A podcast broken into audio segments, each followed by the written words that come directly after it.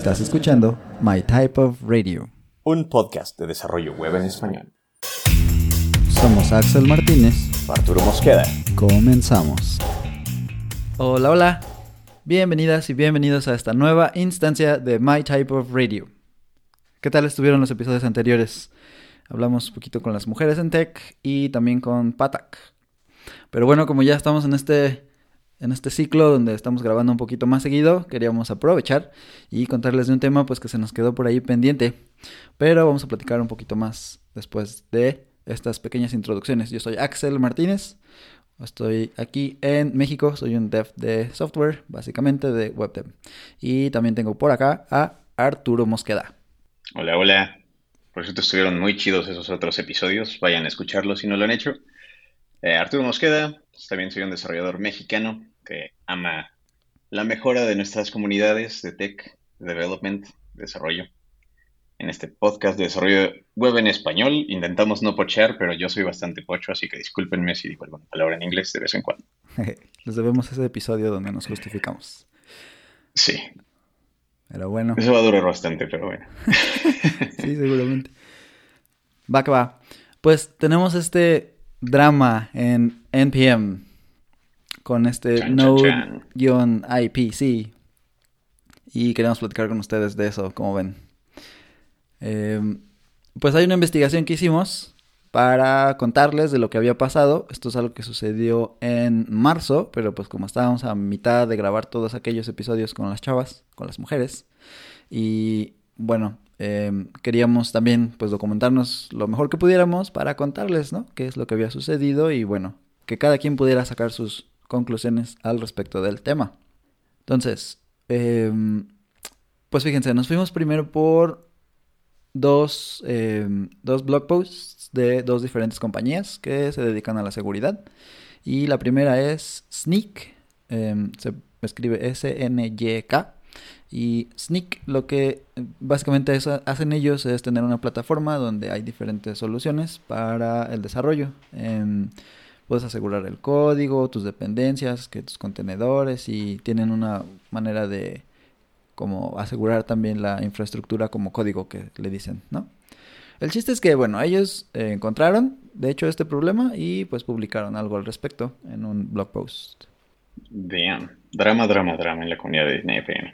Lo bueno es que tenemos ángeles guardianes como estos chavales eh, vigilando nuestros paquetes de NPM, nuestras dependencias y auditándolo, que deberíamos hacerlo nosotros como desarrolladores, pero ahorita llegamos a eso. Sí, sí.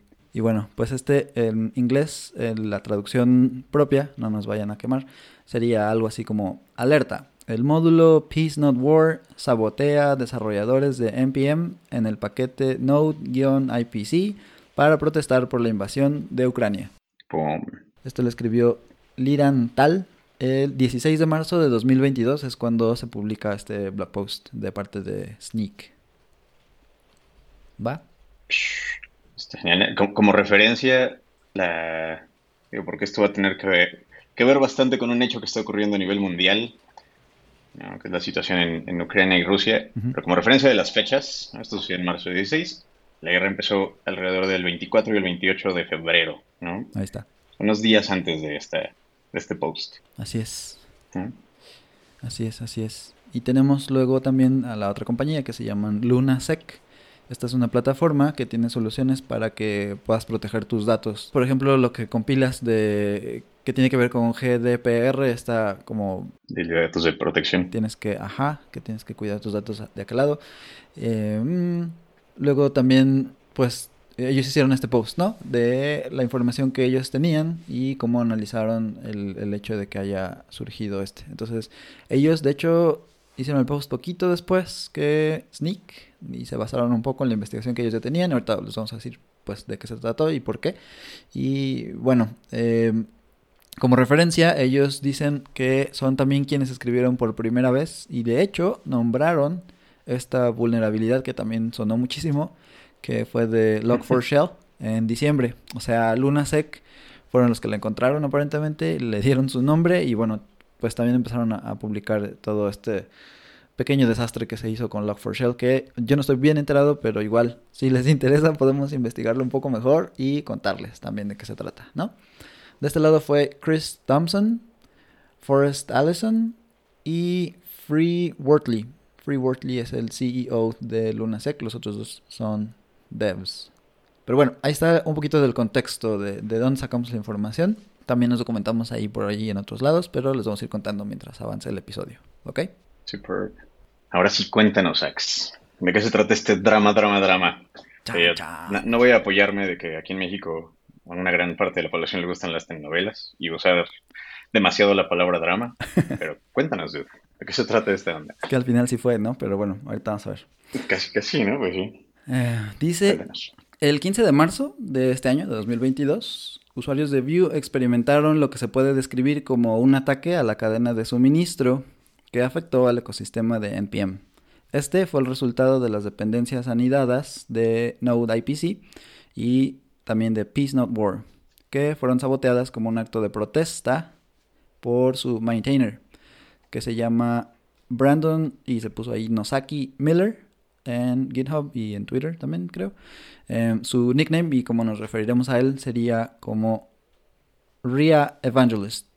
R-I latina A Evangelist. Ria Evangelist es este hombre que tiene un canal de YouTube, de hecho, que es un poquito aleatorio. Tiene por ahí algunos videos de motocicletas y como reviews de cosas, como, no sé, como vlogs de él mismo haciendo cosas. Él vive en Monterrey, California, o Monterrey, sin la otra R. Y Monterrey. bueno, algunos ya lo describieron como, como un hombre blanco de cabello largo y barba, así se puede ver en los videos. Tiene sus lentes y todo. Y honestamente, tenemos aquí las notas, no parece así como que un chico muy rudo que digamos, ¿no? Es correcto. Es la verdad, es la verdad. Digo, no sé, no sé qué tanto agrega a la historia este comentario, pero creíamos importante mencionarlo. Sí, es parte del, del contexto. Sí, sí, sí. Ok, este incidente de seguridad involucra actos de destrucción, donde se corrompen archivos en el disco duro de parte de su maintainer, y los intentos que hizo luego por esconder o reactivar este sabotaje deliberado en formas diversas. Si bien es un ataque motivado por la protesta, realza un problema más grande en la cadena de suministros de software. Las dependencias transitivas en tu código, o sea, mi dependencia no es directa, sino que a su vez tiene otras dependencias para poder funcionar, pueden tener un impacto pues enorme en su seguridad. Y bueno, eso es parte de lo que podemos encontrar en ese, en ese post como, como de intro, ¿no? Damn. Está cañón. Me da miedo pensar en todas las dependencias que tengo justamente ahorita sin un proxy de NPM detrás de ellas Así es. o enfrente de ellas. Pero, ok. Entonces, fue un paquete de Node que, que se cambió. Jamás habíamos escuchado eso antes. ¿no? Un paquete de Node que se cambió e, e- e hizo ciertas acciones que no, no estaban planeadas, ¿no? Al menos los desarrolladores que estaban usándolos, algunos sin saberlo, no sabían ni siquiera que hacía el paquete como tal, ¿no? Mucho menos en su versión actualizada una vez que este chaval publicó este bello drama. Sí, me gusta usar la palabra, sorry. Entonces, cuéntanos un poquitín, ¿qué, qué hace este paquete de Node? Así mero. Igual vamos a traducir un poquito de lo que encuentras en GitHub, ahí en la descripción del, del Node package. Y dice, Node IPC es un módulo para Node.js para permitir esta comunicación entre procesos, ¿no? Este IPC se conoce en inglés y tiene soporte para Linux, Mac y Windows. También soporta todas las formas de comunicación por sockets, desde Unix de bajo nivel y sockets de Windows hasta UDP y sockets por TLS y TCP. O sea, pues está rudo, como dicen por ahí, ¿no? Sí, prácticamente si querías conectarte a algo, este era el paquete para hacerlo, algo de tu sistema operativo, este era el paquete para hacerlo. ¿Ok? Exacto, desde Node. Y pusimos aquí algo como una nota que dice, pues suena así como muy complejo, a lo mejor no lo utilizarías todos los días, así, ¿no? Bueno, vamos a ver si es cierto. Déjenme buscar, hacer un audit rápidamente en lo que seguimos grabando de este proyecto en el que estoy trabajando. Venga, venga, sí, es importante. Ahorita vamos a revisar bueno. las versiones y todo, pero sí. Em, bueno, pero, pero ¿qué hace entonces? Al final ya dijimos es, es para conectarte. Si alguna vez has utilizado o creado una aplicación de Electron, ellos tienen este mismo patrón del IPC, ¿no? En donde tienes dos procesos, uno que es el renderer y otro que es un main process. Y la manera en la que los comunicas es a través de esta, de este, conectar un proceso con otro para poder hacer tus aplicaciones. Y también nombramos un poquito de Peace Not War, que era el otro, el otro paquete, ¿no? Que tiene que ver uno con el otro. Eso lo vamos a desglosar. El 8 de marzo, como lo indica Sneak, Ria Evangelist liberó este paquete con la descripción que vamos a traducir también ahorita mismo. Dice, este código sirve como un ejemplo no destructivo de por qué controlar tus módulos de Node es importante. También sirve como una protesta contra las agresiones de Rusia que están amenazando al mundo ahora mismo.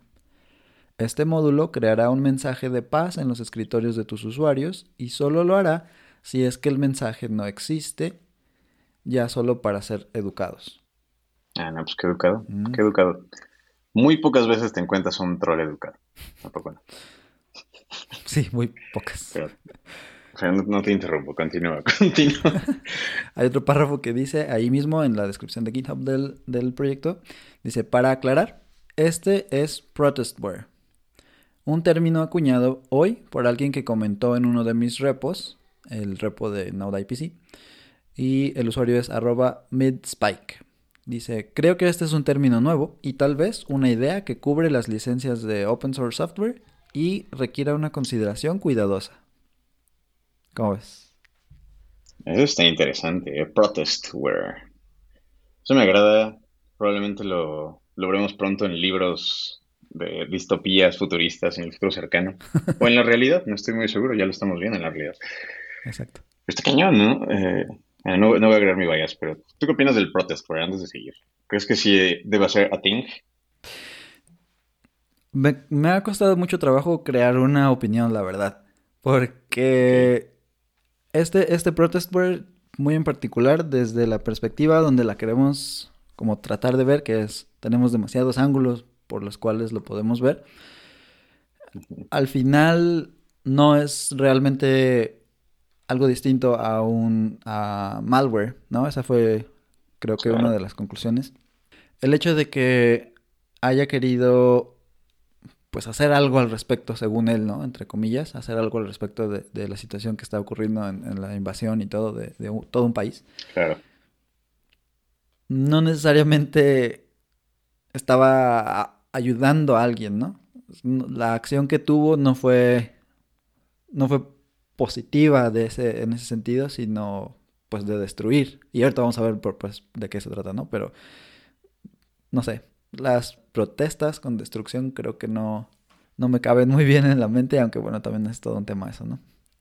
Definitivamente. ¿eh? Me, me, recuerda mucho, y, luego les platico por qué sé esto, pero me recuerda mucho un, un, episodio con la Madre Teresa de Calcuta en la que le invitan a una marcha de guerra, ¿no? A una marcha por la guerra o para detener la guerra. Y yo decía, pues está chido, ¿no? O sea, me gusta que tenga iniciativa, pero pues mejor hagamos una marcha de paz, ¿no? desde el lenguaje, desde el cómo usamos las palabras y las intenciones, cambian, cambia todo. Sí, sí. Vale. Mírate. Entonces, aún no me has dicho qué, hace esta cosa. Yo ya entiendo que es una forma, o al menos él creía que era una forma de protestar. También es un, un aviso de cuiden el cómo están utilizando esos modelos de Node, pero ¿qué hace esto? Cuéntame, cuéntame. A ver, para contarte, yo creo que podemos empezar como lo describe Sneak por como el orden cronológico, ¿no? Vale, vale. Todo empezó el 7 de marzo, ¿ok? La versión 10.1.1 de Node IPC eh, la, publica este cuate, ¿no? A Evangelist. Y trae algunos cambios pero no son como muy legibles estos cambios. Aquí en el audio pues no podemos mostrar el código, ¿no? Pero como Sneak hizo el trabajo de explicar de qué se trata, entonces vamos a agarrarnos de ahí. El módulo ya compilado es larguísimo, tiene más de mil líneas de código, pero ellos encontraron que había una llamada HTTPS a ubicaciones remotas. Entonces encontraron esta esta llamada a un endpoint de api.ipgeolocation.io. Es una API abierta. Y, lo que estaba haciendo pues después era codificar en base 64 una porción de los datos, ¿no? Y entonces ya con haber hecho eso en el código fuente, o sea, como, por qué tendrías que, como que tratar de ocultar algo ahí, ¿no? Primero codi- codificarlo en base 64 es nada más pasarlo como de una cadena que puedes leer a algo que no se entiende bien, ¿no? Sigue siendo una cadena, pero no se entiende. Y entonces... Así que vas a tener que decodificar para ver qué anda. Exacto. Y entonces pues eso les llamó la atención. No sé en qué estuvo, que alguien estuvo revisando, pero qué chido. Bueno, Digo, pero si un, un archivo compilado en una librería de NPM que tenga más de mil, mil líneas de código está cañón. y haberlo encontrado así. Creo ¿no? que sí las hay, pero Dice, bueno, entonces, este código, ya, ya que lo revisaron y que el- con el tiempo, con tiempo suficiente vieron de qué se trataba, este código que se agregó en 10.1.1 crea un timer para que cada intervalo de tiempo preconfigurado para ser aleatorio se llame a cierto código de Node IPC, pero que también ejecute una función de lo que parece ser operaciones con el sistema de archivos. uy, uy, uy, uy, eso está. Te digo, me está dando más miedo mientras más, mientras más avanzamos, pero chan. Mi ansiedad tendrá que esperar. Cuando revisaron estos pedazos de código que estaban pues codificados, ya dijimos, utilizaron así como dato técnico demasiado nerdo la clase buffer de JavaScript en Node, o sea, haces un Ujú. buffer.from y tienes dos eh, parámetros, la cadena y la base sobre la que la quieres este decodificar, ¿no? O sea, prácticamente le estaban diciendo, lee de esta cosa que los humanos no van a poder leer y tradúcela desde base 64 Ajá. para que tú sí la puedas leer. Exacto, regresa los, todos los caracteres chistosos que se ven ahí, devuélvelos al texto original que sí puedo leer yo. Y entonces, pues ahí en estos textos que estaban así como, como ofuscados, estaban diferentes variables. Y había una variable n2 que en realidad estaba en la cadena punto diagonal. O2 que era punto punto diagonal. R que era punto punto diagonal, punto punto diagonal. Bueno, ya se imaginan, ¿no? F, E, I. Este directorio, el anterior, el anterior, anterior. Así, Raíz. así, para arriba, raíz. Luego estaba E, que era Rusia, así, la cadena de Rusia, R, U, S, S, I, A. Y luego estaba I, que era la variable para Belarus o, o nuestro idioma creo que Bielorrusia. Bielorrusia, ¿no? Ok. Y entonces, pues imagínate, ya con esas variables decodificadas, con el texto real que estaba ahí, eh, dice, bueno, este, esto de código pasa los parámetros al timer y luego se usa otra línea de código que crea un emoji de corazón que escribe en un archivo. Checa. Después de haber borrado los contenidos del archivo. O sea, se estaba yendo por el sistema de archivos, estaba borrando Cada cada, archivo que encontraba y le estaba poniendo un emoji de corazón a ese archivo. Qué cute. Ok. Qué bonito. Qué bonito, ¿no? Digo, al menos te deja un emoji de corazón. Yo cuando le dejaba mis dientes al rato no me, no me dejaba nada, así que mínimo tener un emoji de corazón estaría chido. Mira nomás. Qué lindo. Dale, sí, dale. sí, sí, sí, sí. Y bueno, eh, igual, pues ahí en el, en el post de Sneak tenemos una, un- una pequeña captura de pantalla donde se ve, ¿este servicio está corriendo en este país? Sí. Ah, ok. Estoy en este directorio, me voy uno arriba, me voy uno arriba, cambiando los contenidos y así, ¿no? O sea, va haciendo un log de, de las cosas que va desbaratando, básicamente. En este momento, el 7 de marzo, seguimos ahí. Los contenidos del README fueron actualizados para esta versión 10.1.1, pero en ningún lugar se indica que se agregó este comportamiento, dice Sneak.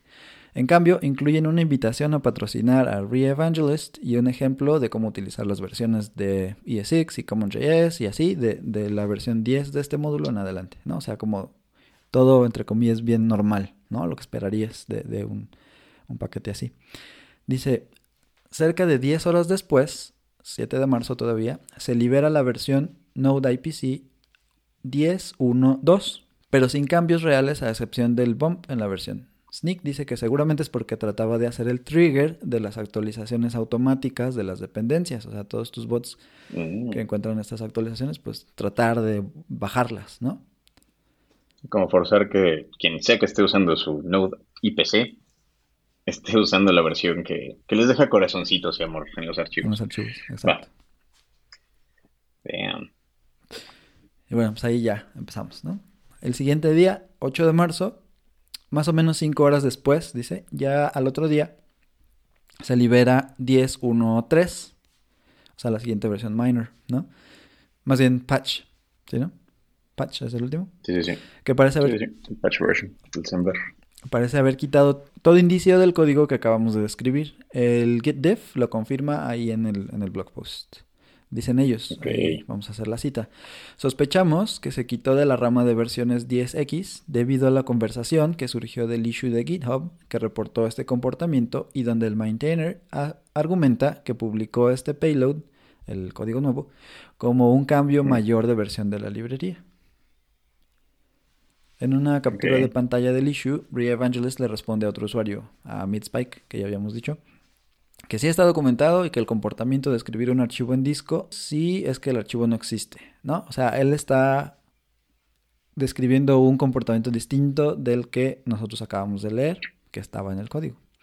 Dice, lo invita a fijar la versión de la dependencia en alguna que no incluya estos cambios hasta que algo suceda con la guerra. Le dice que ya sé que esto se convierte en la Tercera Guerra Mundial y que más de nosotros deseo- deseáramos haber hecho más al respecto, o pues que se acabe y entonces la funcionalidad pues ya la quitaría él del repo, ¿no? O sea, la, la respuesta de Re-Evangelist fue, sí, subí cosas que hacen modificaciones en tu sistema de archivos, pero pues eres libre, ¿no? De usar la versión que no trae estos cambios. La versión anterior, 9.2.2 por lo que entiendo, ¿no? O sea, tal cual hizo un major change del 9.2.2 a la 10.1.1 para meter su su protestware, malware, como quieran llamarle a este punto de, de la información. Así mero. Ahí él mismo le dice, por eso lo marqué como una revisión mayor. También debería servir como un ejemplo seguro de por qué los equipos deben usar versiones de dependencias explícitas. Así que siempre es tu decisión si harás el upgrade o no, le contesta. Esto es todo público, está documentado, tiene licencia y es open source. Pero respeto tu opinión, le dijo. Oye, que al final, nos guste o no, como, como tenemos las policies hoy en día, realmente es válido hacer eso, ¿no? Tristemente. Exacto. A, a nivel políticas, a nivel legislación actual, ¿no? Que esté bien o que esté mal, ya lo decidieron ustedes, pero Eso y, continúa, Ax, y, continúa. y en, en el punto de vista del maintainer es, es justamente la parte, ¿no? De open source en la que dices, pues, esto es lo que hay. Claro. A veces, mm, a veces queremos exigir, ¿no? Como que hemos visto muchos esos ejemplos de, oye, ¿por qué no está arreglado esto? ¿Por qué no tiene este feature que necesitamos urgentemente? Y pues el cuate del otro lado no va a poder atender esas necesidades en particular, ¿no? Va a ser justamente esa la Sí, respuesta. O sea, esto es lo que hay, lo siento, puedes participar y, y hacer lo que tengas que hacer, ya sea cambiarte de versión o meter un pull request, ese tipo de cosas. Entonces, por eso decía al principio que era como muy complicado porque hay diferentes puntos de vista, diferentes cosas que deberíamos tomar en cuenta. Pero bueno, ya tendremos algunas conclusiones. Entonces, Vale, vale. Aquí Sneak dice, podemos decir que las versiones vulnerables de Node IPC son la 10.1.1 y la 10.1.2. Han estado en el registro de NPM menos de 24 horas, pero debido al alto número de descargas de parte de los desarrolladores y los build systems, algunos definitivamente se vieron afectados. Y esto lo podemos confirmar en algunos reportes de repositorios públicos. Y bueno, aquí viene un poquito de, de cómo fue que nos enteramos o, o por qué fue que nos brincó a nosotros. Hay un reply a este mismo issue donde Midspike estaba hablando de un usuario que se llama Donan, at Donan. Y dice, estaba usando Vue CLI, que tiene como dependencia Node IPC, y creó un archivo TXT en mi escritorio. Esto me hizo creer que tenía un serio problema de seguridad. ¿Harás que todos los que usamos tu paquete ajustemos manualmente nuestra dependencia? Entiendo la idea detrás de esto, pero estoy seguro que mucha gente empezará a escanear sus computadoras o incluso formatearlas debido a esto. Wow. Sí, te digo que ahorita mi ansiedad, a pesar de que sé que no tengo mm, nada que pasar todo en este momento, I'm anxious, estoy ansioso. Continúa, por favor. Sí, se está convirtiendo como un pequeño, una pequeña historia de terror, ¿no? Dale, sí, sí, sí. Lo que es muy interesante es que Re-Evangelist insistió en editar el comment hasta siete veces y culminó en remover por completo del texto del comment que abre el issue, o sea, lo que hizo, lo que escribió Midspike, Matt donde Spike. describe qué es lo que estaba pasando, eh, cuáles eran, la- cuál era la parte de los cambios que iban, que estaban afectando los sistemas de archivos, todo este tipo de cosas. Este el maintainer, Evangelist, lo quitó, ¿no? Por completo. En este mismo thread podemos apreciar muchas diferentes opiniones, pero creo que algunas de los más relevantes, a ver si coincides conmigo, de lo que estuvimos leyendo en GitHub fue quienes defienden la postura de Evangelist y creen que por ser software gratuito, el autor pues tiene derecho a hacer lo que quiera con el repo, ¿no? O sea, siempre están los que acabo de mencionar, ¿no? Como haz lo que tengas que hacer, ¿no? Esto es gratis y si no lo quieres, hazle un fork o lo que sea. Claro. Y siendo abogado del diablo, que ya sabes que me encanta, pues tiene un poco de sentido, ¿no? Al final de cuentas, esa piedrita que tú pones en, ese, en esa montaña de librerías open source es tu piedrita, ¿no? Y al final de cuentas puedes moverla si quieres, aunque sepas que esa piedrita ayuda a, a algo colectivo, algo mayor, ¿no? Así es. Sigue siendo tu decisión si haces lo que quieras con ella, tristemente. O para bien o para mal. Pues sí. Y luego tenemos a quienes enfatizan el target de Rusia y Belarus, porque pues esto es un acto racista, ellos lo dicen así, ¿no? Quienes no tienen que ver con los actos bélicos en esos países están siendo afectados, o sea, ni siquiera es un ataque al gobierno, a las instituciones en particular, ¿no? Es así como masivo nada más a quien caiga. Es un balazo al aire. Exacto. Luego están los que consideran esto un crimen, ya que está dañando propiedad ajena y pues lo catalogan así, ¿no? Estás, estás cometiendo un crimen. Y luego hay otros que le dicen que les preocupa pues la relación de confianza que se va a ver lastimada por estos hechos, ¿no? Los actos que al final de todo se reducen pues a vandalismo. Así es como encontramos algunas de las puntos de vista de los demás usuarios de GitHub.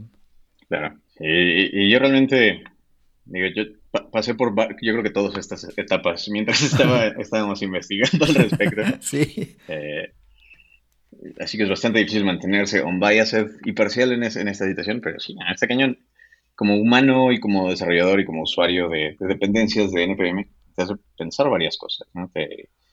es una llamada de atención, una llamada de despertar. Pero al mismo tiempo, no nada más como desarrollador de, oh, debo proteger mis proyectos, sino del poder o del, alcance que tiene una decisión como developers en un mundo que, de nuevo, queramos o no, está lleno de librerías open source, ¿no? llenos de librerías que probablemente ni sabemos qué hacen en estos proyectos. Así es. Este lo voy a dejar. Como la imagen esta del dev en Nebraska al que nadie le da las gracias, pero hay toda una infraestructura que depende de él. Sí, sí, sí, sí. Exactamente.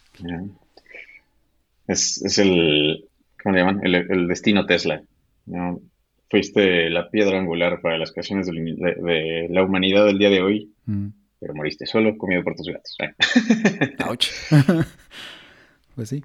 Hay varios puntos ahí todavía que nos quedan, pero lo más rápido sería decir 10.1.1 y 10.1.2 ya están marcados como deprecated, ya no los vas a encontrar en, en NPM, o sea, puedes encontrar como el historial y cosas así, pero esas esas versiones en particular pues ya no se pueden instalar como tales, ¿no? Están, quién sabe, no, es seguro si quien las quitó fue Re-Evangelist o si fue NPM como tal, ¿no?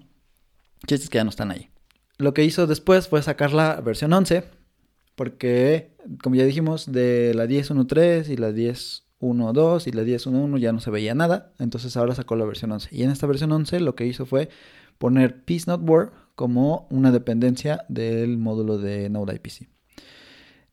Ahora, ya que ejecutabas algo de Node IPC, te iba a imprimir un mensajito en tu terminal, en tu STD out, Standard Output, ¿no? Ahí en la terminal, en la consola, que era de parte de PeaceNoteWord, o sea, era código de PeaceNoteWord, y escribía, además de eso, este archivo del escritorio.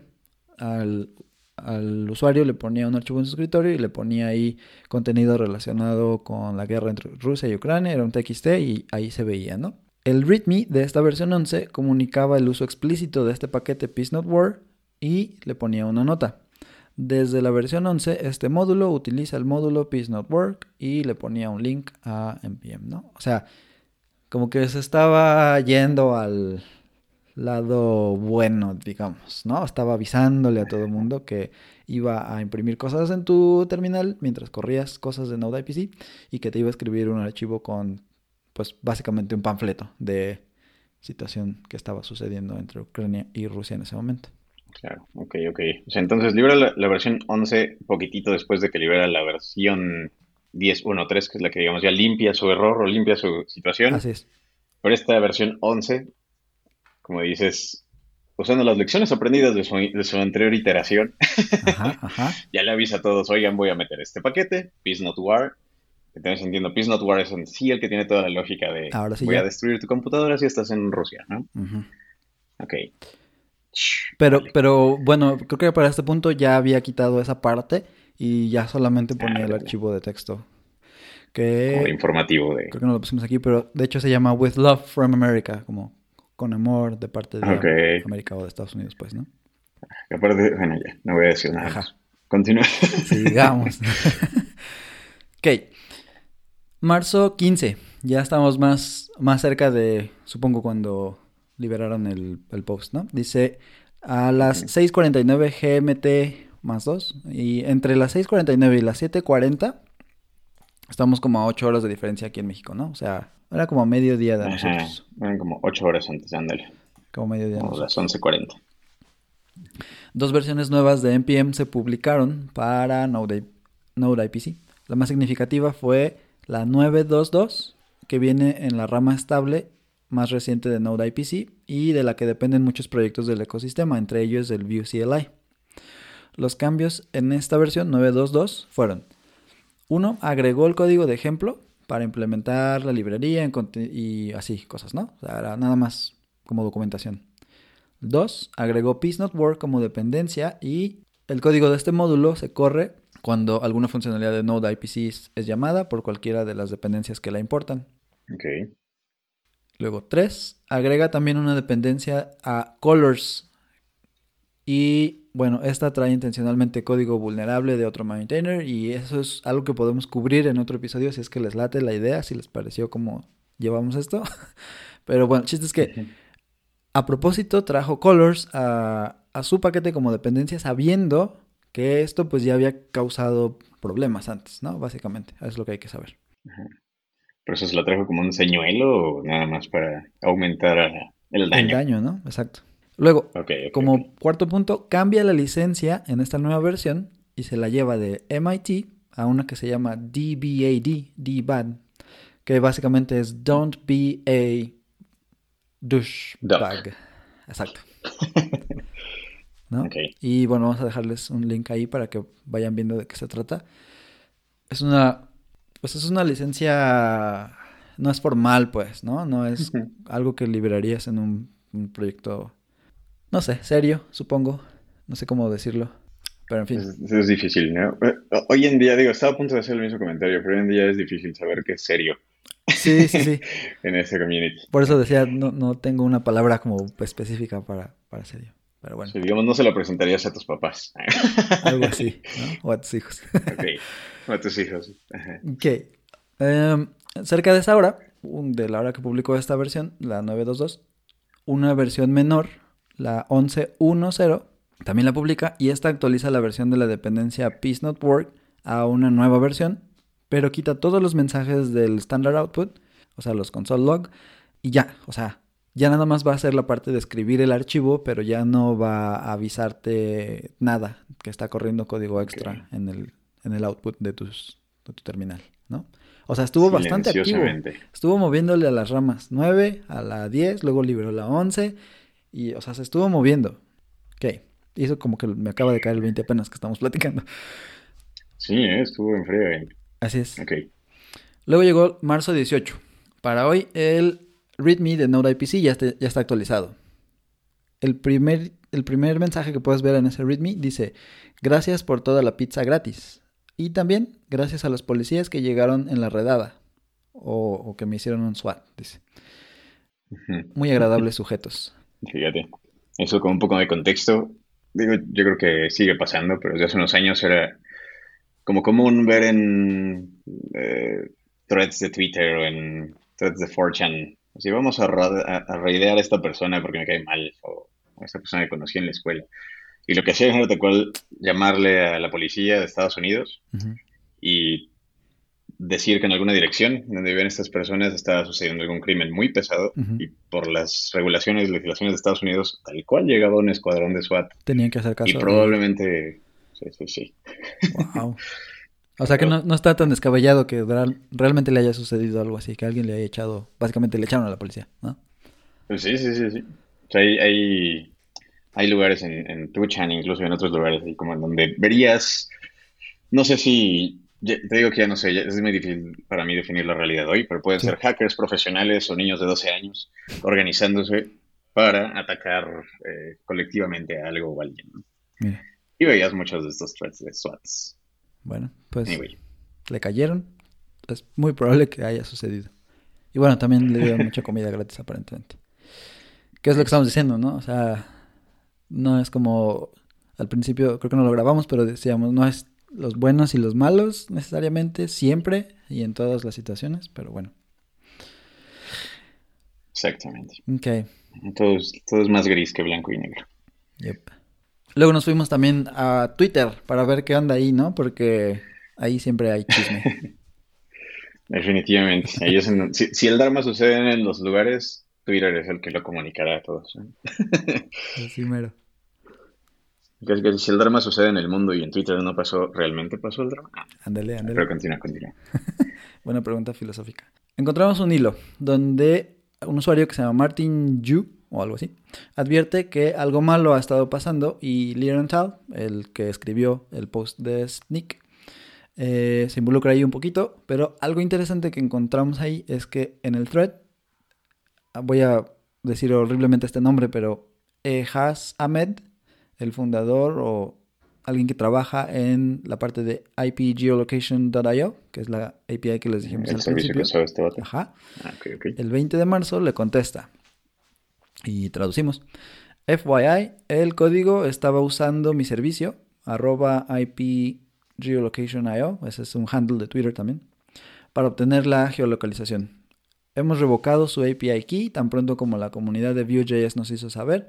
Este código no podrá ejecutarse ahora. La llave fue revocada al día siguiente. Esto fue el 20 de marzo, acuérdense. Y luego ya más adelante en otro reply les dice al, al del thread, le dice, sí, nos enteramos del problema al día siguiente, pero estamos haciendo un post-mortem mañana, el 21 de marzo, en el que estaremos revisando los logs de esta API key y veremos cuántos queries exitosos se llevaron a cabo y desde qué ubicaciones. Estaremos publicando estos resultados también. Ok.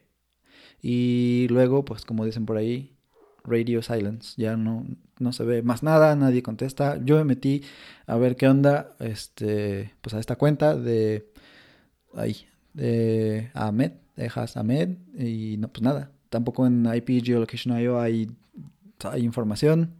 Em, no sé, hasta cuando le seguimos ayer, creo. Eh, no había nada. El 2, 11 de abril. Y pues bueno, ahí, ahí queda algo abierto, pendiente, ¿no? A ver qué show. ¿Qué pasó ahí? Eso está cañón. Hasta el día de hoy, Radio Silence, de hecho. Estoy viendo su cuenta y al menos la personal. No sé si IP Geolocation ya publicó algo. Ajá. Yo no encontré nada. Porque sí tiene una página ahí. Oh, wow, eso está rudo. servicio y todo, y tiene su pricing y así, todo bien bonito, y, pero, y tiene un blog creo que también, pero pues no, no dice nada, nada de cómo fue su, su involucramiento, aunque fuera involuntario, ¿no? Claro, Bueno, qué raro. Sí. Bueno, sí, está súper raro. luego, luego armamos las teorías conspiratorias al respecto. Sí, pónganos un tweet con su teoría, ¿por qué creen que este monito ya me contestó? Sí, eso está cañón. Dale, Ahí o en dale, Instagram dale. que nos conteste. Muero por leerles. Dice, am, otras respuestas en este hilo incluyen ideas como, ah, pues usar Docker containers para tus ambientes de desarrollo. O hay de hecho algo interesante que es Rifa Akrinza. Esto de los nombres no se nos va a dar. Rifa Akrinza anuncia su fork del proyecto. Y entonces dice, pues aquí ya tengo algo, ¿no? Que pues se deshace del código malo, no sé qué. Y aquí viene algo pues interesante, triste tal vez, vamos a ver.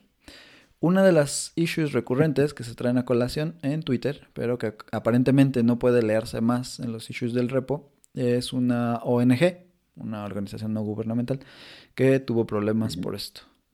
Y entonces, déjame leerlo, dice, somos una ONG basada en Washington, D.C., que monitorea infracciones a los derechos humanos por regímenes regímenes autoritarios en Belarus, Rusia y otros estados postsoviéticos. Desde que empezamos en 2014, hemos estado en contacto con más de 2.500 denunciantes que nos han provisto de reportes detallados en varios tipos de abuso llevado allá. Debido a la censura de Internet, uno de los servicios web que se utilizaba para conectarnos estaba hosteado de manera segura, dicen ellos, en los servidores ubicados en Belarus. Normalmente hacemos el respaldo del contenido a un servidor externo el día 20 de cada mes, ya que esto es razonable debido al volumen de información que recibimos normalmente. Pero desde la invasión de Rusia a Ucrania, obviamente, del 24 de febrero, el tráfico se incrementó 50 veces, por obvias razones. ¿no?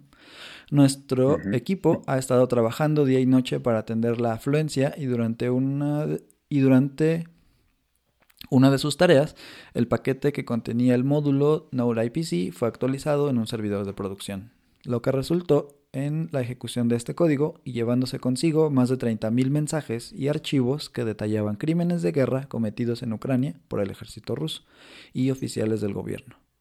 Debido a la forma en que los archivos se guardaban en el servidor, no fuimos capaces de recuperar los datos y es probable que se hayan ido para siempre. Para algunos de los emisores, esto pudo haber sido su último contacto con el mundo exterior, ya que varios de ellos eran soldados de primera línea que pudieron haber muerto en combate durante la ofensiva. Personalmente, mis colegas y yo estamos absolutamente devastados. Todo lo que puedo decir es que tu pequeño berrinche causó más daño a nosotros que lo que Putin o Lukashenko jamás hubieran podido hacer. Profesionalmente, nuestro consejo sugirió levantar cargos criminales federales y es muy probable que actuemos en consecuencia. Ahí viene la parte, ¿no? De, de que aunque no haya buenos y malos, sí hay actos que afectan a las personas y actos que no. Así es. Algo, que sí, yo tengo que ser un poco eh, abogado del diablo aquí. Eh, si van al repositorio, por ejemplo, a pesar de que GitHub al parecer le pidió a este chaval quitar su, su issue, el que describe lo que acabo de, de platicarnos Ax, tiene un link a un, a un snippet donde pueden leerlo todavía. Pero sí fue un poquito rarillo. Muchos empezaron a dudar, o sea, que en este mundo de la desinformación, creo que lo más fácil es dudar, y creo que lo que debemos hacer todos también, eh, si realmente era una serie de verdad, ¿no? Si era una ONG de verdad, porque nunca menciona ningún nombre, eh, que a final de cuentas este acto haya sido real o no, o sea, este mensaje haya sido real o no, pues sigue siendo parte de la misma protesta, eh, protesta, ¿no? En la protesta siempre hay al menos dos partes. Exacto. Esta sigue siendo una protesta de otro de los, de los lugares afectados o posiblemente afectados. ¿no?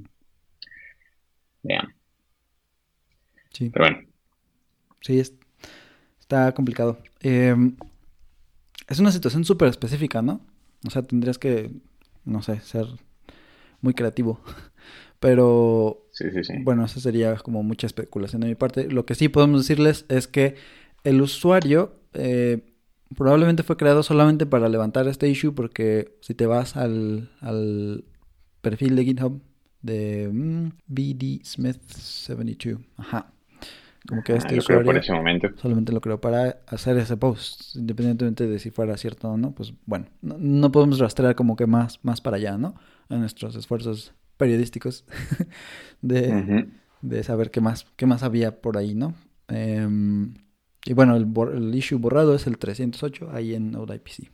Uh Es cierto, abrió su cuenta el 17 de marzo tal cual, se unió a GitHub y ese mismo día solo abrió el issue y listo. Ahí está.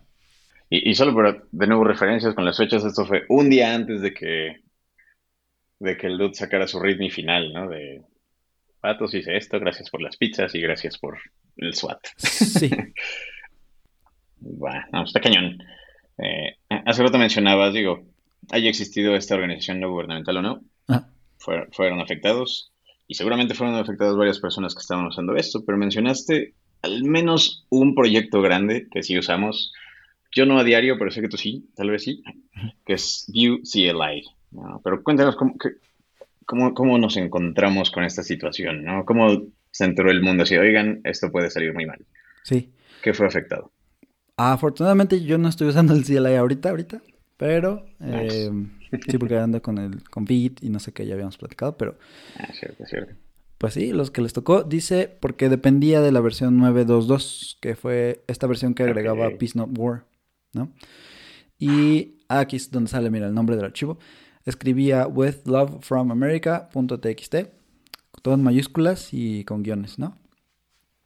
Lo escribía en el escritorio de los usuarios. La vulnerabilidad ya fue reparada, obviamente, en el view CLI. El paquete es arroba view diagonal CLI, eso es como lo instalas, y ahí ya fue reparada la vulnerabilidad.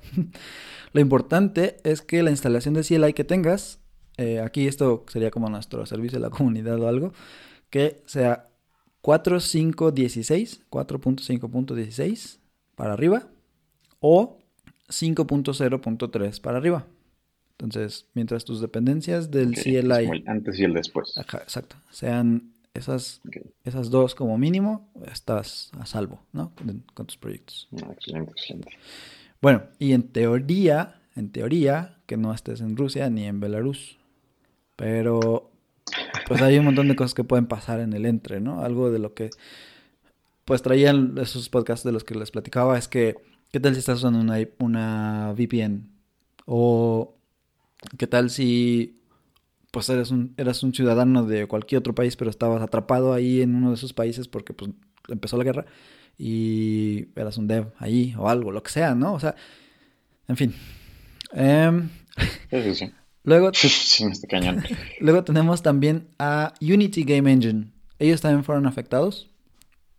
Dice que los usuarios de este proyecto reportaron que habían encontrado eh, Node IPC 922 siendo distribuido encontraron el archivo creado en el escritorio y pues se sacaron de onda, ¿no? El equipo de desarrollo liberó así en frega la versión 3.1.1 para pues mitigar este problema. Entonces, si estás utilizando Unity Game Engine, que no sé si es parte de las personas que escuchan este podcast, en la versión 3.1.1 y de ahí para adelante pues ya se deshicieron del, del problema, ¿no? Ya cambiaron la dependencia de Node IPC.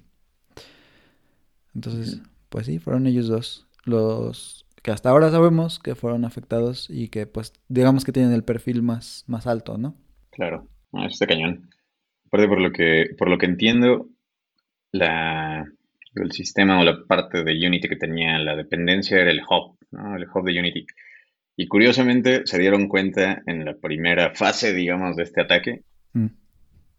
Y entiendo que el, el, cambio que ya metía los emojis, que ya cambiaba tus, tus archivos por emojis, Nunca logró llegar a la production, pero digo también en public mm. relationships de, de, Unity pudo haber dicho eso, ¿verdad? Para calmar las aguas.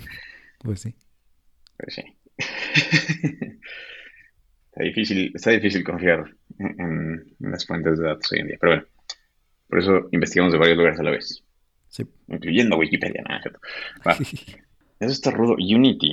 Tiene un rato que no soy Unity, pero ¿cómo te das cuenta de eso en Unity? O sea, todavía al menos en, Node puede que notes cierta tardanza en cargar otros paquetes o algo raro. sí, o, no sé, mientras tuviste la parte de la terminal que escribía ahí en el output, pudiste medio haber visto tal vez, pero pues, estaba cañón. está rudo. Está demasiado rudo. Pero bueno, este vato, regresemos a este dude. Este dude es un desarrollador random que solo tiene este archivo. O sea, ¿quién es RAI Evangelist en la comunidad de desarrollo? Pues, ¿qué crees? Que encontramos en este, este post que dice que el hombre mantiene otros 40 paquetes de NPM y que estos tienen cientos de miles de descargas, ¿no? pues ya mencionamos a Node IPC, pero tiene otros varios, por ejemplo JSQ, JSQE, es un queue simple de JS con autorun, dice para navegadores. Mm, un Easy Stack, lo mismo, stack simple de JS con autorun para navegadores, o sea, una pila me imagino que es y debe tener alguna... Ah, como... messaging queue y messaging stack. Ok y luego JS Message, así se llama también, protocolo de mensajes y eventos que normaliza objetos de JavaScript y JSON para Node.js, Vanilla.js, componentes, acciones, stores y dispatchers de React. Entonces, como que lo que usas para comunicarlos, ¿no? Estos queues y stacks. ya con tu componente de datos en el cliente. Luego. Con, tu Redux, por así decirlo. Ándale, ándale. Event PubSub, eventos y event emitters para Node y el navegador. Súper ligero y rápido para IE6 más. De manera que puedes utilizar el mismo código en el navegador y en el servidor. Um, Creo que sí lo he escuchado. Como más de cerca. Pero, ajá, Node CMD, interfaz para la línea de comandos, la terminal pues, el shell, que te permite correr comandos de bash o de CLI como si estuvieras en la terminal. Entonces, pues, no sé, no son, no son cosas triviales para desarrollar, no es como que necesariamente puedas decir, ah, pues cambia este paquete por el otro y ya estuvo, porque seguramente es de esos paquetes que, al igual que Node IPC, ¿no? Es una dependencia transitiva, muy o sea, sí. esta sobre otra, sobre otra, sobre otra, que al final Claro, muchas veces no sabes que la estás instalando. ¿no? Exacto, tú como frontend dev, en mi caso, por ejemplo, dices, ah, pues yo nada más necesito esta parte de lo que me va a servir al, al- el código al navegador y ahí yo voy a hacer mi trabajo, ¿no? Pero pues todo lo que estaba detrás ni me preocupa, ni me interesa, tal vez. Y bueno, aquí estamos, gracias a ese, a ese modelo de, de De dependencias. dependencias. Ay, NPM me duele. Vale.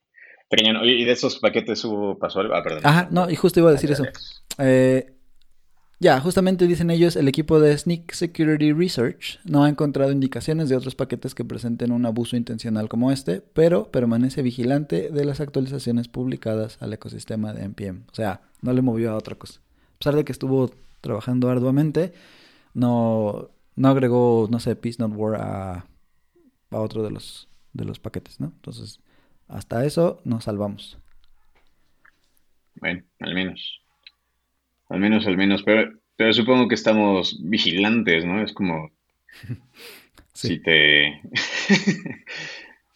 si te cae algo del cielo, de repente vas a estar volteando hacia arriba para ver si te caen más cosas, ¿no? Claro. Definitivamente. Ok, ok, ok. Hay que estar vigilantes. Supongo que estos vatos Sneak, son los que están, los que abrieron el post inicialmente, están vigilando. Sí, No son el, no son el héroe que, que queremos, pero es el que necesitamos justo ahora. Sí, Así es. No los merecemos, pero aquí están. Exacto. Alrighty. Entonces, está cañón.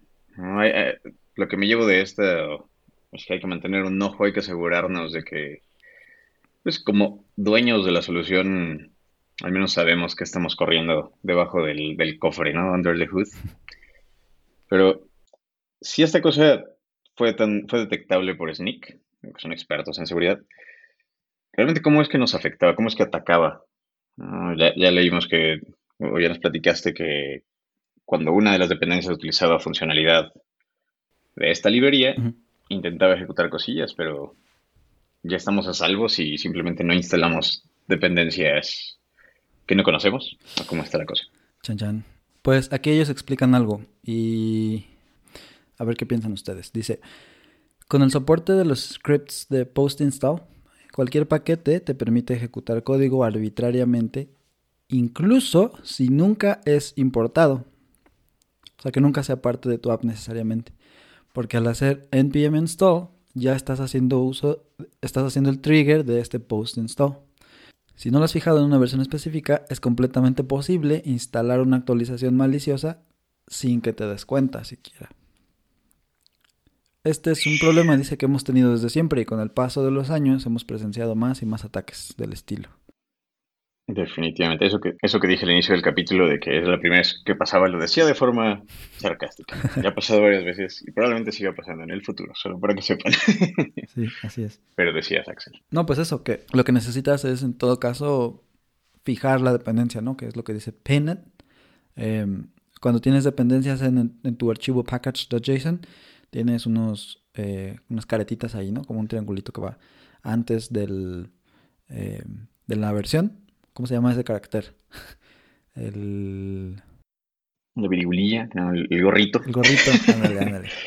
Ajá, puedes tener la, vir- la- flecha hacia arriba. Ajá, puedes tener ese de la ñ también. Eh, Ese sí es la virgulilla. Y especialmente no hay que usar ese sombrerito hacia arriba. Creo que se llama caret en inglés. ¿no? car-. Porque cuando defines tu dependencia de esa forma, eh, tienes el riesgo de que incluso tu versión mayor se cambie. ¿no? Todavía el, la virgulilla te mantiene en la, en la versión major sin intentar cambiarlo. Creo que es cualquier versión equivalente a esta, más o menos. Y el sombrerito hacia arriba es cualquier versión que sea compatible, o sea que te pueden meter un gol, Ah, cambiar totalmente la major version. ¿no? Ya. Eh, siempre y cuando mantengan la compatibilidad hacia atrás. ¿no? Miedo. Sí, Miedo mil. sí, sí, sí. Y bueno, ya estábamos entrando un poquito en eso de, de cómo mitigar el problema, ¿no? Ya que dijimos, como existen los esos post install y no puedes controlarlos realmente, porque eso quien lo controla pues es el manejador de paquetes npm o yarn o lo que estés utilizando, pues no hay de otra, ¿no? Dice ah, Sneak, de preferencia evita el paquete por completo si es que puedes, ¿no? Si hay alguna dependencia que no puede ser cambiada, se recomienda buscar que el package manager sobreescriba las versiones saboteadas y que aplique aquellas que conoce que están bien, o sea, que son las buenas, pues. Aquí algo que queríamos mencionar es la parte de los forks. Hay algunos que pues ya están ahí, ¿no? Siempre siempre va a salir alguien a hacer un fork y tratar de como arreglar la cosa. Ya lo vimos con Faker.js. Pero dice a este que les decía de Aaron Dews o el que les dije de Rifa Akrinza y bueno, esos literalmente son IPC fork, ¿no? En sus repos, vamos a dejar los links por ahí. Pero Yep. dime, dime. Ah, sí iba a decir, si alguien tiene la forma correcta de pronunciar esos nombres, también déjenos por ahí. Sí, estaría bueno para no destruir los nombres. Eh, como ejemplo, dice en npm, en el package manager, no en, la, en el registro gigante, en npm, en el package manager, puedes modificar tu archivo package.json y hay una, eh, una key, una llave que se llama overrides. Entonces pones overrides y es un objeto y en este objeto vas poniendo las llaves de los rangos de las dependencias que vas a, usar. Entonces va a estar un poco complicado escribírselos, pero bueno, tenemos en, una de las llaves puede ser, por ejemplo, node IPC at y le vas diciendo en- entre cuál y cuál versión. Entonces dice mayor que 921, menor que 10. Esta llave quiero que siempre la pongas en 921. Entonces el valor de esa llave de JSON es 921, tal cual. Luego está el, Ok. el node IPC mayor que 1010 y esa siempre la vas a bajar a 1010. O sea, no importa que npm el registro me diga, ah, hay una versión 10.1.1, 10.1.2, así, así. Siempre voy a quedarme con 10.1.0 gracias a este overrides que está aquí, ¿no? Claro, o sea, tú le defines un rango y después a qué quieres que resuelva siempre que dentro de, eso- dentro de ese rango. ¿no? Ajá, De versiones. sí. Ok, ok, cool. Y Eso está chido. Aparte así aseguras de que nadie te aplica la de funcionaba en mi máquina. Exactamente. Funcionaba en mi ambiente. Sí, sí. Sí, sí, sí. Y, Está cañón. Pues sí. Hay, ah, hay otras recomendaciones también de, tal, tal vez más de prevención, ¿no? Por ahí luego les dejamos también un link de, de OWASP, si alguien no conoce OWASP, vayan a su página. Es prácticamente una, un grupo o una iniciativa open source a la que pueden de hecho contribuir, que habla sobre varios principios de seguridad en la web. Y tienen un apartado específico, siempre tienen su top 10 de las vulnerabilidades del año, cómo combatirlas, y Ah, tienen un apartado específico para NPM. Ahí está. La- tal cual, NPM eh, Top 10 List. Y en sus, en algunos de sus consejos, y, y de hecho muchas personas de la comunidad de, de Reddit que andaban ahí ranteando, sacando memes para algunas con soluciones buenas en cuanto a este, este, esta situación. Hablaban de dos en especial, ¿no? que son las 5 y 6. Es prácticamente siempre, siempre, siempre auditar nuestros paquetes de, de Node como parte de nuestro build process. Y considerar tener un- una proxy de NPM para poder controlar qué clase de versiones van a entrar a tu código, ¿no? ¿Qué, qué- qué clase de dependencias y qué versiones van a entrar a tu código sin tener que depender del mar abierto de, de dependencias que es NPM, ¿no? Que realmente, no sé si hay un fact o si, o si me lo estoy sacando de la manga, pero es una de las es uno de los repositorios de dependencias más grandes de, de cualquier lenguaje que, que podamos ir ahorita, ¿no? Tienes Maven en Java, tienes NuGet en .NET, pero la cantidad de librerías, bueno, tienes Python, Py- eh, pip, ¿cómo se llama? Pero la cantidad de librerías que existen, la cantidad de dependencias que existen en NPM es, es difícil de, de controlar lo que existe ahí, ¿no? Es tal Claro. cual un mar. Sí, justo sí. Ya les habíamos platicado que eh, eh, LunaSec estaba como también con su post ahí de donde sacamos información. Y a lo mejor no los habíamos mencionado mucho, pero ellos pues están platicando también de esto que estaba diciendo Arturo, eh, Dino y Endo, aparentemente es otra cosa que existe. Eso nunca lo había escuchado, Endo. Están trabajando en una solución, dice, que serían dependency sandboxes. Solamente darle permisos específicos a las dependencias que agregas a tu código fuente y pues de ahí lo del sandboxing, ¿no? O sea, que no se te salgan del corral, vaya. Claro, sí, como los ambientes que puedes generar en Python, ¿no? Ok, ok. Sí. Está encerrado en este contexto, aislado de tu demás set de dependencias y puedes destruirlo y volverlo a crear cuando quieras. Esta dependencia tiene o no tiene acceso a la red, al sistema de archivos, al etcétera, etcétera, etcétera. Y bueno, pero dice crear la tecnología e infraestructura que permita hacer esto, además de ser retrocompatible con todo lo que ya existe, pues no son enchiladas, ¿no? No podemos esperar Sí, sí, sí. eh, que algo así nos llegue pronto. Digamos que esa es la traducción no literal de lo que dicen ellos. Eh, dicen entonces que, que sí tenemos, eh, que sí podemos hacer un poco más pronto. Hay la idea del registro privado de paquetes, un poquito lo que decías del, del proxy, me imagino. También Lunasec dice está trabajando en este fork de NPM del registro, vaya, en el que su equipo dedicado de ingenieros de seguridad revisan los paquetes antes de que los usuarios los instalen. Dicen ellos esto es súper tedioso, pero pues alguien tiene que hacerlo, ¿no? Eso sí. Entonces, Domo arigato, Mr. Robato. así merito. Finalmente, pues a manera de seguimiento, que ya habíamos dicho este, hace ratito que Sneak iba a estar vigilante. Eh, ¿Cómo hacen eso? Pues hay un, una especie de framework, no sé cómo decirle, uh, un marco en el que se eh, documentan todos estos casos y se llaman los CVEs, Common Vulnerabilities and Exposures, ¿no? Entonces es un registro público también en el que pues se van justamente documentando estas, estas exposiciones y vulnerabilidades que quedan pues ahí, ¿no? Entonces ellos crearon, Sneak creó este código CVE-2022-23812 para la vulnerabilidad de Node IPC y creó también uh, Sneak-JS-PeaceNoteWord-242672.4, o sea, todo un, nombre ahí. Eh, para PeaceNoteWord. Estos documentos los podemos aquí darle el seguimiento a cada caso y saber en qué van, ¿no? Entonces son, ya les digo, son documentos que están abiertos, que todos podemos leer y que dicen ahí qué es lo que está sucediendo con el reporte. No, está cañonax. Yo ya, yo ya me formé mis propias conclusiones de esto. Te digo que pasé por toda la montaña rusa de emociones. Sí, sí, sí. Pero, pero ¿qué opinas tú, Diego? Ya que platicamos de eso, sé que te ha costado formar una opinión al respecto, ¿no? Pero a final de cuentas, sin importar cuál haya sido la intención, Mm. ¿crees que esto fue un acto heroico o podemos marcarlo como malware y meterlo al cajón de malware como muchas otras cosas que han, han venido por aquí? Sí, sí.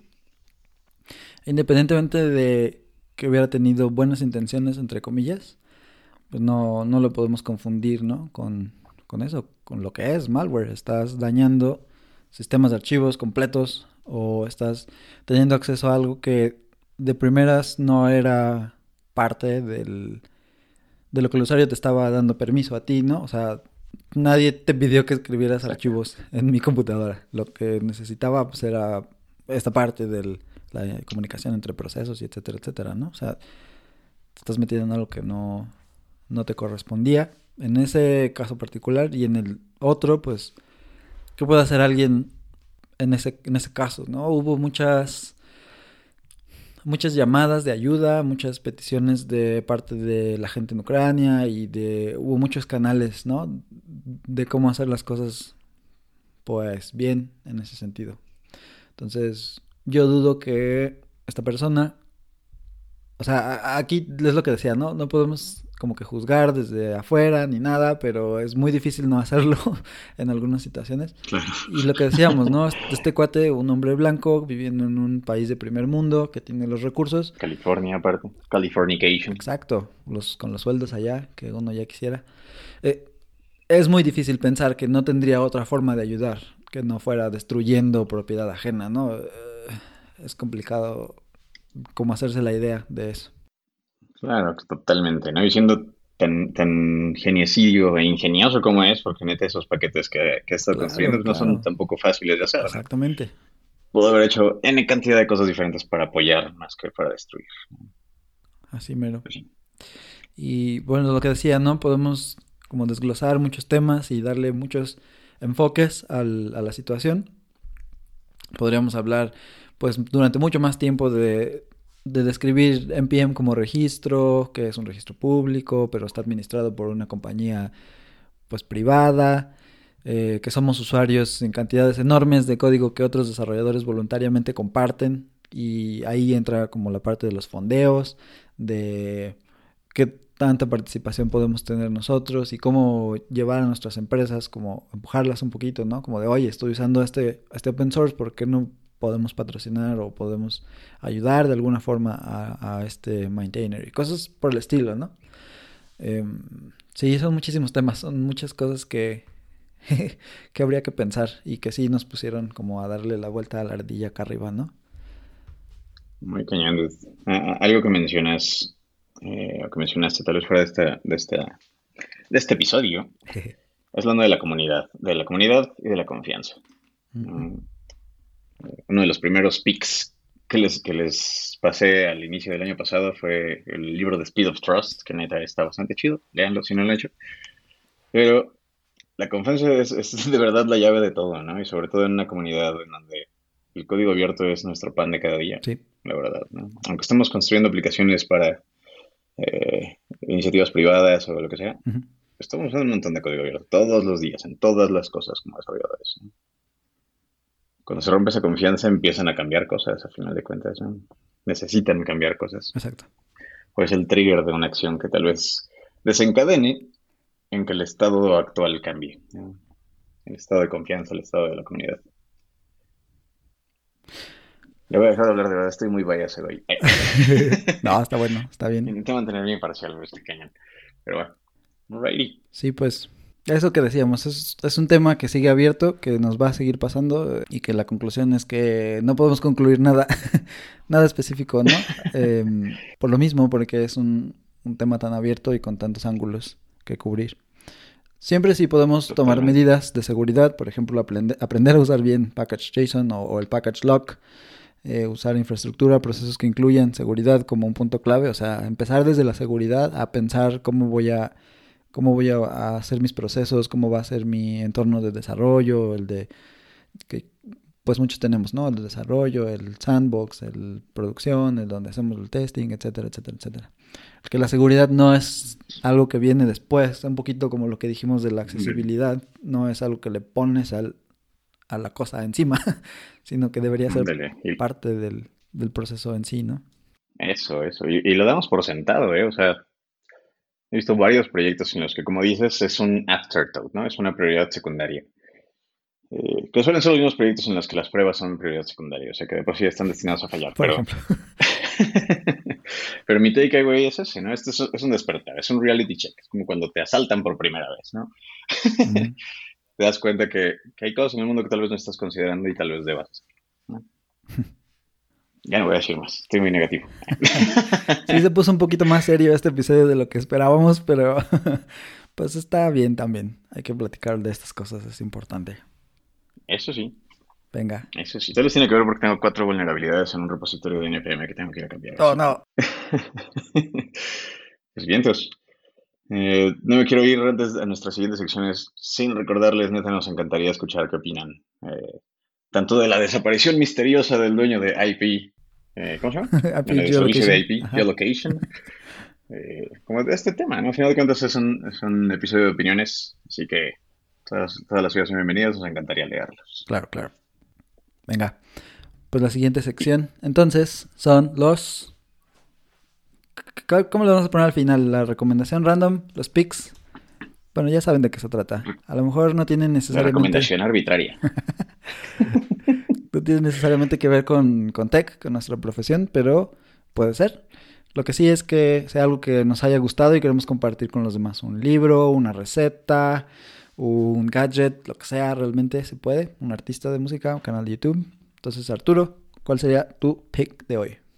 Pues mira, mi pick es una librería muy chida de NPM que se llama Node IPC. Nada, te creas. es. mi, mi pick de, de hoy va a ser una película que te recomendé al iniciar de grabar este episodio y que no entiendo. Deben saber que Axel es un gran fan de los Beatles. No sé, no sé qué tanto spoiler les estoy haciendo. Si quería hacer un eh, eh, show of Discovery episodio acerca de ello. Pero hay una película que se llama Yesterday, que salió en el 2019. No les voy a contar mucho, pero la premisa es de repente todo el mundo se olvida de que los Beatles existieron en nuestra época, excepto unas cuantas personas. Oh my word. Como tres o cuatro. Y lo que pasa después con el, con el conocimiento que tienen estas personas, eso es lo divertido de la película. Muy bien. Suena bien, debe haber muchísima música de ellos, entonces definitivamente hay que verla. Muchísima. Sí, sí, sí. Arruinan la canción de Hey Jude, que es por lo que con la que empezamos esta conversación el día de hoy. Oh, no. Pero lo- de una forma divertida. Ahora le va. Va, sí la voy a ver. Sabía de su existencia, pero la verdad es que ya sabes. Luego no hay tiempo ni de respirar. Totalmente. Pero ahorita por suerte lo tenemos y cuéntanos tu pick en lo que respiras también. También le queda de ver a mi hermana, este, ver Get Back. No la he visto porque pues la iba a ver con ella y como no nos hemos juntado, pues ahí sigue en el, en el Pronto, playlist, pronto. ¿no? Pero bueno, Seguramente sucederá. sí, sí. Ok, voy a poner algo de música también yo, eh, ya que estamos en el tema y para hacerlo un poquito menos, este, sombrío este, este episodio. Hay una, una rola, una sola rola en particular les voy a contar, que se llama Inadaptado, de Los Gatos. Si conocen el... ¿Cómo se llama esto? El género rockabilly, creo que se llama. Rockabilly. Esta es una... Es un cover en versión rockabilly en español de una rola que es súper, súper conocida. Entonces, así se los voy a dejar para que vayan y la escuchen y nos digan en Twitter, en Instagram o en Facebook, que ya estamos ahí en todas esas redes, eh, cuál, cuál es la rola. ¿Va? Pero a mí me gustó mucho. Yo creo que es una de las que más he escuchado desde, no sé, en el momento en el que la pusieron en el radio. Eh, mi hermano Ajá. la reconoció de volada y me dijo, de hecho, ya cuando seguimos como platicando y eso, me dijo, ¿cómo puede ser que no, la, no viste cuál era? Y yo, pues no, no sé, no se me ocurrió así de, de pronto, ¿no? Pero sí, la verdad es que es muy, muy buen cover. A mí me gustó mucho. Ahí está, entonces, Los. Gatos es el grupo y, o la banda, y la canción es Inadaptado. Qué cool. Por, por el título de la canción creo que ya sé cuál es, pero Venga, venga, la voy a escuchar al rato. ahí está. Ah, no, buenísimo. Muchas gracias por el pickaxe. Y ya sé que hoy no estamos entrevistando a nadie, pero ¿quieres promocionar algún proyecto tuyo de alguien que conozcas, Ex? Sí, que vayan a mi página, axel.dev. Em, se escribe un poco extraño porque no me juzguen, lo escogí en la secundaria y ya jamás volteé hacia atrás. A-C-K-Z-E-W-L A-C-K-Z-E-W-L punto D-E-V Axel.dev es mi nombre, pero escrito de una manera acá cool, según yo. o mi yo de 11 años. Súper cool. Y este, ahí pues ahí tengo un poquito más acerca de mí y de los proyectos en los que trabajo, cosas así. Hay mucho de creación de contenido, como ya se imaginarán. Y bueno, pues ahí pueden ver qué show, qué otras cosas tengo por ofrecer. ¿Va que va? Chidísimo. Sí, visítenlo. Es un desarrollador brutal, lo sé de primera mano y apasionadísimo con este, este mundo, así que seguro encontrarán cosas chidas ahí. Venga. Pues Bambi. Perfectísimo. Pues muchas gracias por escucharnos. Creo que vamos a acabar en una, en una nota bastante feliz, que es la página web de, de Axe. Y los escuchamos en nuestro próximo episodio. Probablemente será mucho más relajado, pero Ojalá que sí. créanme, es- es- esto despertó varias emociones dentro de nosotros y, y creo que fue bueno platicarlo de la forma en la que lo platicamos. Ahí está. Bye. Listo. Bye. Muchas gracias por escucharnos. Puedes suscribirte desde Spotify, iTunes o tu reproductor favorito. Síguenos en Twitter, arroba mytypeofradio y nos escuchamos en la próxima.